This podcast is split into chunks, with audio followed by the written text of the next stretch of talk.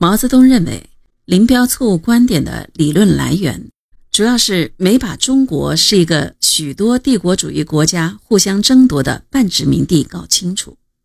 而正是中国社会这个最主要的特点，造成了中国统治阶级内部的长期混战，敌人又总是占据着中心城市，而广阔的农村，尤其是各省之间的交界地区和偏远乡村，敌人则无法占领。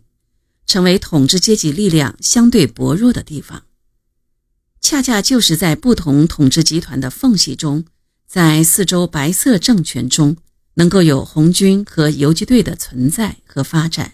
以及伴随着的小块红色区域的存在和发展。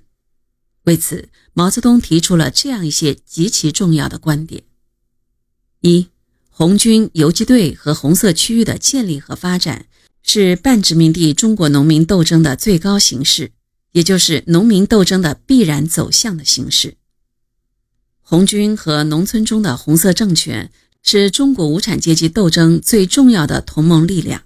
是促进革命高潮的重要因素。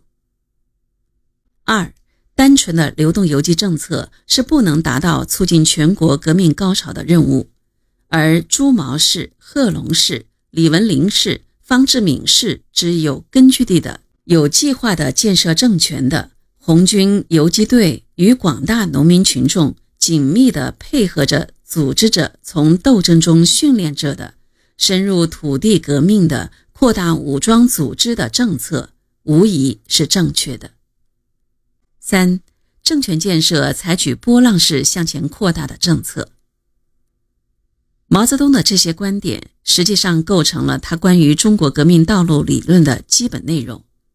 毛泽东高瞻远瞩，坚信只要沿着以农村包围城市的道路走下去，革命高潮一定会到来，中国革命一定能胜利。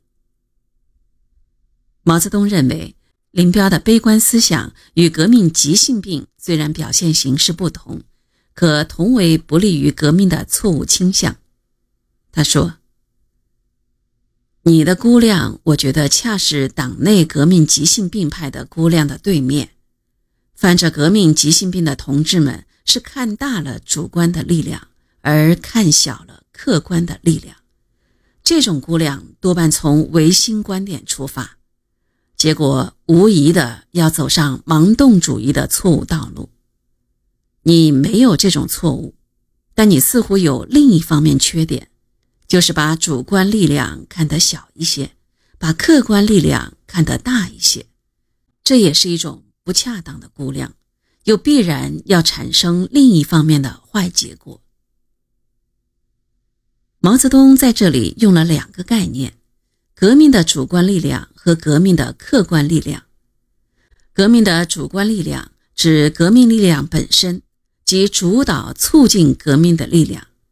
革命的客观力量指反革命力量，也就是阻碍和破坏革命的力量。这大概是当时党内约定俗成的说法。至于林彪等人为什么会产生这种悲观思想，毛泽东认为，这是因为他没有看到：一、中国的革命力量虽然弱，反革命力量也是弱的；二、大革命失败后，革命力量形式上虽然弱小，但却具备了发展的可能性和必然性，这是问题的实质。